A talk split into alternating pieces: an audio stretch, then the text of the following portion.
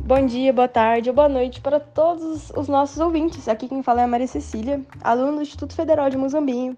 E hoje com os meus colegas Whindersson, Raíssa, Breno, Iago e João Vitor, viemos falar um pouco sobre os jogos de alfabetização, para vocês conhecerem um pouquinho mais. Vamos lá! Bom, no jogo de alfabetização você está brincando com a língua e faz parte das atividades desde muito cedo, sendo realizadas dentro da escola, fora da escola, desde sempre.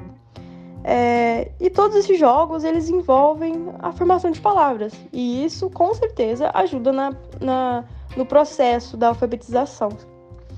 É, além de terem um sentido lúdico, eles proporcionam a diversão.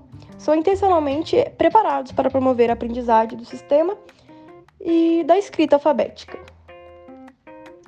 Agora eu vou passar a palavra para o meu amigo Whindersson, que vai falar um pouco sobre as curiosidades.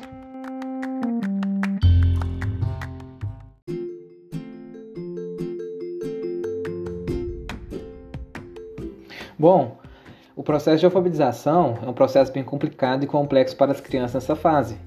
É uma fase de descobertas em que será introduzida a linguagem como forma de escrita e de expressão. É, aí cada criança tem suas próprias descobertas e jeitos de aprender algo. É comum que surjam dúvidas e dificuldades enquanto se aprende. Por isso, ensinar de forma lúdica é essencial. Uma estratégia é usar os jogos de alfabetização para melhorar o aprendizado da criança já que essa é uma etapa importante na vida escolar dela. A relação entre diversão e aprendizado torna o processo de alfabetização mais lúdico, além de prazeroso e produtivo. Na sala de aula, a inserção de jogos faz os alunos socializarem entre si, formando amizades e vínculos de confiança. É, dessa forma, os jogos e brinquedos ajudam no aprendizado em sala de aula e como utilizar esses recursos.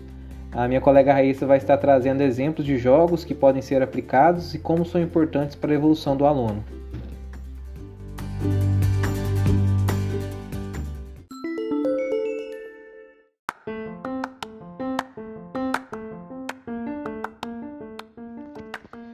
Então, hoje eu vou falar de dois jogos de alfabetização. O primeiro jogo se chama Quatro Imagens e uma Palavra. Consiste em quatro imagens que possuem um elemento em comum. Abaixo das imagens existem os campos para inserir a palavra e logo abaixo existem várias letras para o jogador adivinhar e preencher a lacuna. Esse é um jogo incrível, capaz de desenvolver a percepção visual da criança e aumentar seu repertório de palavras. O outro jogo se chama 94 segundos. O jogo ele sugere uma letra e um tema inicial. Exemplo: animal com a letra F.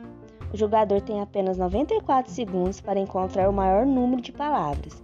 Todas as respostas são pontuadas e o jogador poderá jogar com até 4 pessoas. Quem tiver a maior pontuação vence. Esse jogo, né, ele aumenta o repertório de palavras das crianças e incentiva a escrita.